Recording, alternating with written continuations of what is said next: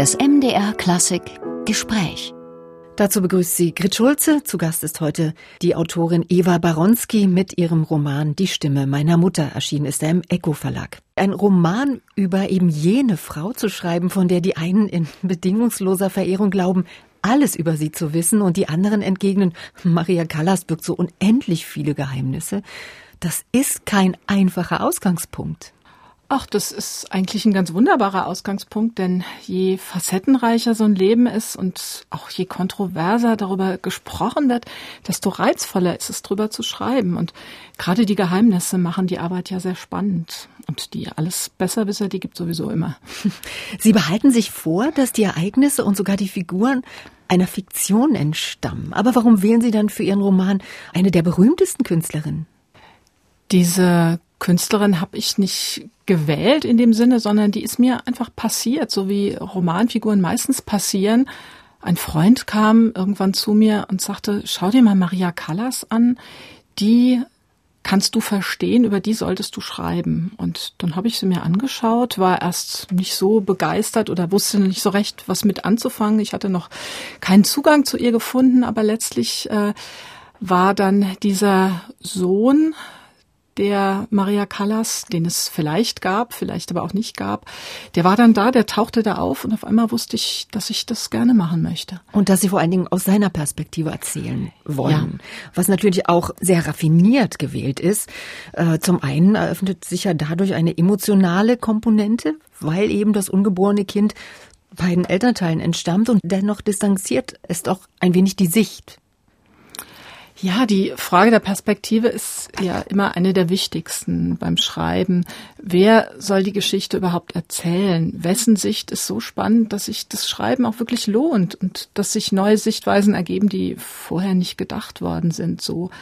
Und dieser Sohn, den es ja vielleicht gegeben hat, vielleicht auch nicht, war für mich in gewisser Weise der Nukleus dann für diesen Roman, seine Geschichte oder beziehungsweise die Geschichte seines sehr, sehr kurzen Lebens, der hat nur wenige Stunden gelebt, die Geschichte seines Todes ist eine ganz wunderbare Metapher auf das Leben der Maria Callas für mich und auch auf ihre Liebe zu Aristoteles und Narziss. Spannend ist auch, äh, dass ihm quasi diesem Sohn die Luft zum Atmen fehlt. Also gerade das, was die Sängerin Maria Callas ja so berühmt gemacht hat.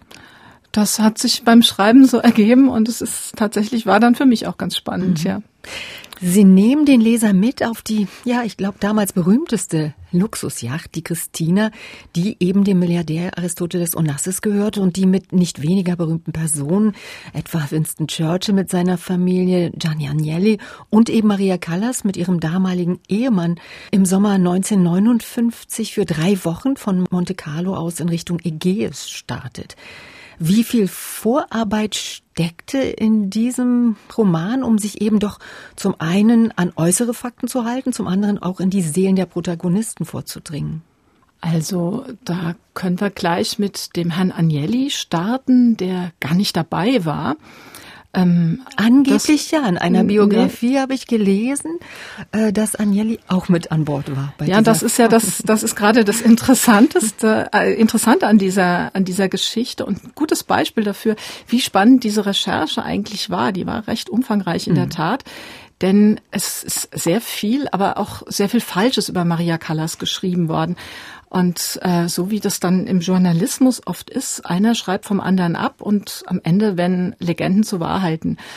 Ähm, diese Fakten, die lassen sich aber belegen. Und jetzt zum Beispiel die Frage, wer bei dieser Kreuzfahrt an Bord war, kann man durch das Logbuch der Christina klären. Genauso wie wann und wo Maria Callas welche Oper gesungen hat. Das ist auch, das steht einfach fest. Und die Recherche zu den wirklich spannenden, subtilen Fragen, die war natürlich ein bisschen interessanter noch oder noch ein bisschen komplexer. Ich gebe mal ein Beispiel. Ganz viele Menschen, auch aus Maria Callas näherem Umfeld, haben über sie geschrieben, sogenannte Biografien, die aber letztlich nur ziemlich schlecht geschriebene Abrechnungen sind und die mir beim ersten Lesen ziemlich nutzlos erschienen sind, aber mit Hilfe von, ich sag mal, mathematischer Logik kann man dann doch überraschend viel Nutzen draus ziehen. Das ist dann fast ein bisschen wie Algebra. Wenn A das schreibt und B das schreibt, C aber sagt, dass A das gemacht hat und B sagt, dass D das sagt, dann folgert sich daraus, dass A gelogen haben muss oder so. Das war am Anfang unheimlich verwirrend, aber mhm. nach und nach hat sich's gelichtet und dann hat es angefangen Spaß zu machen. Das war so ein bisschen wie ja Detektivarbeit, Kriminalistik. Irgendwann irgendwann war ich da mittendrin, das war ganz schön. Und bei dieser intensiven Beschäftigung, von der Sie ja auch jetzt gerade sprechen, diese Detektivarbeit, haben Sie was völlig Überraschendes über Maria Callas erfahren? Ähm, Im psychologischen Sinne ja. Insofern, als ich etwas verstanden habe, was sichtbar war. Ähm, Maria Callas war ein sogenanntes Ersatzkind. Das sind Menschen, die von ihren Eltern an die Stelle zuvor verstorbener. Geschwisterkinder gesetzt mhm, werden. Bei ihr war es der Bruder, genau. Mhm. Ja, bei ihr war es der Bruder und das ist verständlich, dass Eltern irgendwie eine so fürchterliche Trauer irgendwie bewältigen müssen. Da wird gern mal ein neues Kind in die Welt gesetzt, das das Alte dann ersetzen soll. Aber für die Betroffenen ist es oft mit einem ganz tragischen Gefühl verbunden, nicht wirklich gemeint zu sein, sondern eben nur jemanden zu ersetzen. Dieses Deine Liebe gilt gar nicht mehr, zieht sich dann oft durch das ganze Leben, dieses Gefühl, aber auch durch andere Beziehungen, die man eingeht. Und das war, denke ich, auch bei Maria Callas so. Und diese Erkenntnis, dass das so gewesen ist, hat mir sehr viel geholfen, sie zu verstehen. Sie erzählen natürlich von der schillerndsten und zugleich tragischsten Liebesgeschichte jener Dekade, eben zwischen Maria Callas und Aristoteles Onassis. Ähm, da besteht eine starke Anziehungskraft, allein schon wegen ihrer griechischen Herkunft. Und Sie beschreiben das ja auch, dass Sie auf der Yacht wie in einer Art, ich sag mal, Geheimsprache, also griechisch miteinander kommunizieren, was die anderen nicht verstehen. Auch schon allein deshalb, weil ja beide noch ihre Ehepartner mit an Bord haben. Man spürt aber andererseits auch, wie sehr ihre Vorstellungen Vorstellungen auseinanderdriften. Maria, wie Sie schon gesagt haben, die sehen sich nach einem Beschützer, auch nur endlich nach der Geborgenheit einer intakten Familie, die sie ja nie kennengelernt hat. Diese Sehnsucht wird und das ist nicht stillen. Hat sie sich von Anfang an verrannt? Ach, ich persönlich glaube, dass die beiden tatsächlich sowas wie die ganz, ganz große Liebe verbunden hat. Und wären die beide vollkommen unverletzte Menschen gewesen, dann wäre das vielleicht richtig gut ausgegangen aber wer ist schon vollkommen unverletzt und Heute würden die beiden vielleicht zum Paartherapeuten gehen und ihre Familien- und Kriegstraumata aufarbeiten, die sie beide ganz gewiss hatten, auch Onassis. Aber das war ja ohnehin eine sehr verletzte Generation, die diese ganzen Verletzungen, die sie mit sich rumgetragen haben, aber meist einfach verdrängt hat. Und das hat dann natürlich zu Konflikten geführt. Hm. Äh, 1959 habe ich vorhin gesagt, geht diese Reise auf dieser Yacht äh, los, wo die beiden sich näher kommen. Aber die haben sich ja schon zwei Jahre zuvor, sind sie sich in Venedig begegnet. Mhm. Auffallend ist, dass es zur selben Zeit mit der Karriere von Maria Callasberg abging. Haben sie vielleicht die Ambition ruiniert, nicht, sich nicht nur als berühmteste Sängerin zu sehen, sondern auch zur First Lady, sage ich mal, der High Society aufzusteigen? War ihre Kunst in diesem Milieu plötzlich nicht mehr so wichtig? Denn man muss auch sagen, Onassis konnte mit der, mit der Oper nicht viel anfangen. Da hat er auch keinen Hehl daraus gemacht. Also man darf jetzt die Kausalitäten nicht durcheinander bringen. Vor allem muss man aufpassen, welche Ambitionen man der Maria Callas unterstellt. Denn eine First Lady der High Society zu werden, das war ganz sicher nie ihre Absicht. Hat man sie dazu wollte, gedrängt? Nee, sie wollte, denke ich, die Liebe dieses Mannes und dass der so reich und berühmt war und eben Repräsentant dieser Gesellschaft, das war nur insofern kein Zufall, als er, genau wie sie auch, ganz allein und durch eigene Kraft bis ganz nach oben gekommen war. Hat, er hat es geschafft bis auf den Olymp sozusagen, um es griechisch auszudrücken. Und da oben ist es naturgemäß einsam. Da braucht man jemanden, der einem ebenbürtig ist, der diese Erfahrung, die man gemacht hat, teilt, der diesen Weg kennt und auch den Respekt vor dem Weg des anderen zeigen kann. Und das hat die beiden ganz sicher verbunden. Die hatten beide, man könnte vielleicht sagen, eine gewisse Augenhöhe. Und dass es mit Callas Karriere zu diesem Zeitpunkt bergab ging, hat mit, hat sicher viele Gründe, aber hat mit Onassis erstmal mhm. als Begründung kaum, kaum was zu tun oder nichts zu tun. Sie war eine ganz, ganz hochprofessionelle Künstlerin, die extrem hohe Anforderungen an sich und auch an ihr professionelles Umfeld gestellt hat.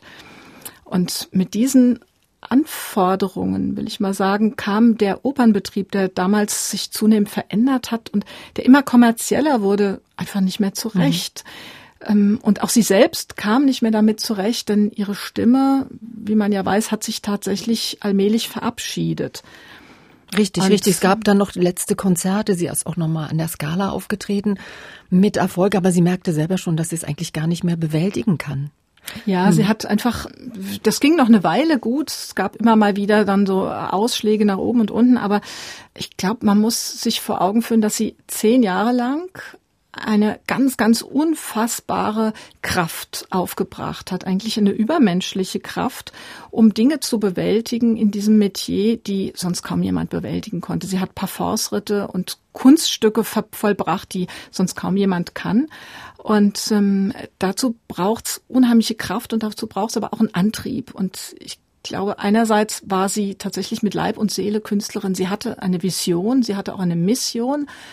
Aber sie hatte eben auch diesen Antrieb, der ich würde mal sagen, aus einer sehr, sehr unerfüllten Sehnsucht nach Liebe, mhm. so klassisch wie das klingt, sich genährt hat. Und solange sie diese Liebe nicht fand die ja eben im Elternhaus begründet lag. Äh, du bist einfach nicht genug, du bist nicht geliebt um deiner selbst willen. Wir wissen heute, dass man einem Kind genau das vermitteln sollte. Wir lieben dich, weil du da bist, nicht weil du das tust oder das tust. Und Maria Callas musste immer irgendetwas tun, um Liebe zu bekommen. Und wenn man dann es schafft, auf einer Opernbühne zu stehen und 20 Vorhänge und stehenden Applaus bekommt, dann fühlt sich das wahrscheinlich so ein bisschen an, wie ein, ja, eine Gegenleistung für all diese Kraft, mhm. die man aufgebracht hat. All diese Lehre, was man nicht bekommt im Privaten, holt man sich dann. Genau. Mhm. Und äh, jetzt hat sie aber auch zum Ende der, der 50er Jahre hat sie einfach ein paar Dinge erlebt, die ungerecht waren, muss man ganz klar sagen. Man könnte sie tatsächlich da als griechische äh, tragische Helde, Heldin bezeichnen, die ja unverschuldet schuldig wurde. Sie hat sie ist in mehrere Situationen geraten, die einfach äh, dann sie in der Presse auch zur Persona non grata haben werden lassen. Und irgendwann ist diese ganze Kraft, ist diese ganze Energie aufgebraucht und man schafft es nicht mehr. Man ist ermüdet, man ist zermürbt. Und ich glaube, in diesem Moment kam diese Liebe, diese große Liebe gerade zur rechten Zeit. Denn es ist richtig, dass Onassis der Oper überhaupt nichts abgewinnen konnte. Der hörte tatsächlich lieber äh, ja, griechische Volksmusik. Aber ich vermute, dass ihr genau das gefiel. Also nicht die griechische Volksmusik, sondern ein Mann, der sich nicht für sie als mhm. Opernsängerin interessiert sondern hat. für sie, sie als Person. Mhm. Genau, sie hatte ja schon einen ganz opernenthusiastischen Ehemann, der in ihr vor allem die Künstlerin sah, aber Onassis sah sie als Frau und zwar als begehrenswerte Frau. Und das war neu. Und begehrt zu werden, einfach weil man da ist, das ist eine sehr, sehr große Motivation. War die Callas denn beim Schreiben auch für Sie musikalisch gegenwärtig? Ja, auf jeden Fall. Ähm, ich denke, man kann über äh, eine so großartige Musikerin nicht schreiben, ohne sich mit ihrer Kunst auch auseinanderzusetzen jeder Künstler ist ja untrennbar mit seiner Kunst verbunden und das war bei Maria Callas natürlich ganz genauso. Emma Baronski, die Musik zieht sich durch ihre literarische Arbeit. Mit ihrem Debütroman 2009, Herr Mozart wacht auf, sorgten sie sofort für Aufsehen. Er hat sich über 100.000 Mal verkauft, noch dazu in zehn Ländern und sie wurden mit dem Hölderlin Förderpreis ausgezeichnet. Spornt dies an oder setzt so ein Erfolg gleich am Beginn auch enorm unter Druck? Och, Zuspruch spornt ja immer an. Und naja, aber man muss dann auch noch was nachschieben. Also man hat natürlich auch diesen Druck oder haben Sie den nie gespürt? Ach, ich hatte zu diesem Zeitpunkt meinen zweiten Roman schon äh, verkauft. Der war sozusagen schon in, in der Mache. Also ich hatte ihn schon geschrieben, so dass ich mit diesem oft beschriebenen Problem des zweiten Romans, an dem man sich sehr hm. schwer tut, nicht mehr zu kämpfen hatte, glücklicherweise. Aber ich stand ja dennoch am Anfang eines künstlerischen Wegs, einer Entscheidung war dem vorausgegangen, ich mache das jetzt so. Und da ist es schön, wenn man bestätigt wird, wenn jemand sagt, du hast einen Preis verdient, den Druck, der damit vielleicht verbunden sein könnte, den macht man sich ja nur selbst. Und wenn man eine solche sehr einsame Tätigkeit, die ganz viel mit Selbstmotivation zu tun hat, äh, eingeht, dann braucht man einen gewissen Druck, aber den muss man eben selbst äh, wählen und den muss man auch selbst dosieren, sonst mhm. kann das natürlich schiefgehen. Aber von außen war der eigentlich nicht da. Habe ich nicht so wahrgenommen. Es gibt ja auch eine Fortsetzung mittlerweile mit Herr Mozart feiert Weihnachten. Beide Bücher sind im Aufbauverlag erschienen. Und auch, ähm, ja, dabei bedienen sie sich einer Figur, die ja nun bis in den hintersten Winkel ausgeleuchtet ist. Macht das gerade den Reiz aus für Sie? Also Mozart, Callas, ist das für Sie reizvoll? Also ich glaube, dass weder Mozart noch Callas oder sonst irgendeine komplexe Persönlichkeit jemals komplett ausgeleuchtet sein werden. Das ist wie mit einem komplexen Musikstück, also selbst mit den mhm. ganz viel gespielten.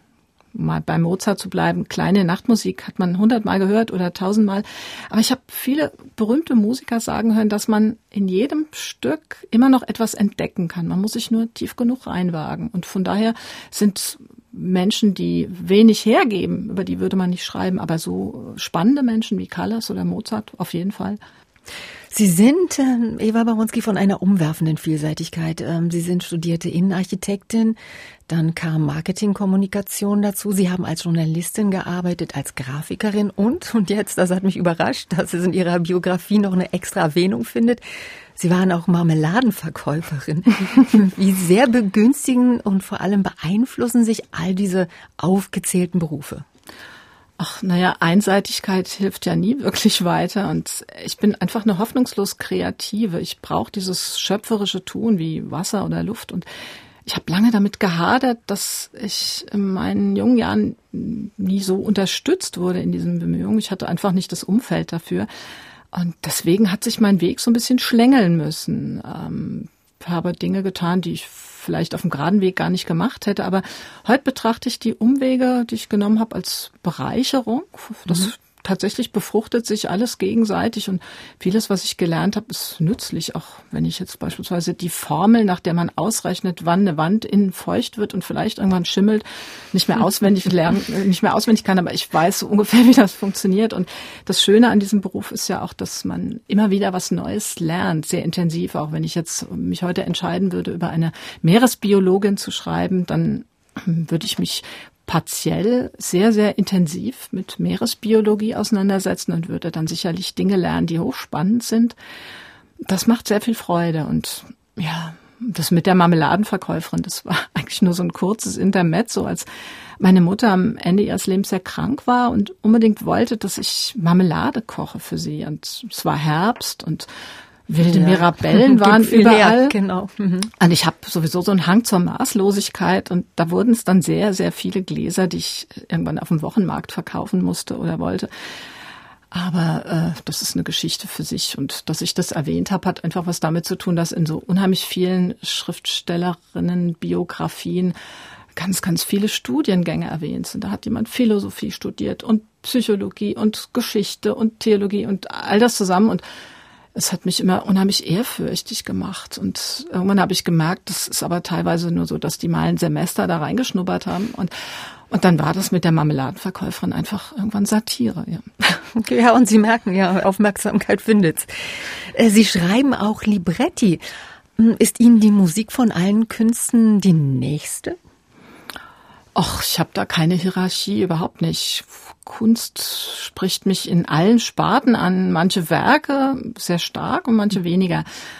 Oft weiß ich auch gar nicht warum. Aber Musik ist natürlich die unmittelbarste Kunst, die geht ohne Umweg unter die Haut oder in die Seele. Und dass ich Libretti schreibe, hat vor allem mit Tristan Schulze zu tun. Das ist ein Freund und Wegbegleiter vom ersten Buch an. Das ist ein sehr vielseitiger und ziemlich kreativer Komponist aus Wien, der damals mir die Anregung gegeben hat, aus Herr Mozart wacht auf doch eine Oper zu machen.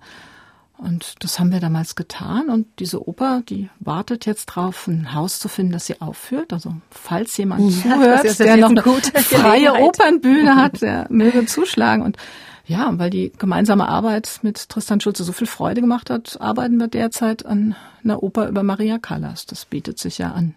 Dann warten wir drauf und freuen uns jetzt aber erstmal, Maria Callas, sie im Buch bei Ihnen zu finden. Die Stimme meiner Mutter erschien im Eco Verlag. Und ich sage herzlichen Dank für das Gespräch, Eva Baronski. Ich bedanke mich ebenso.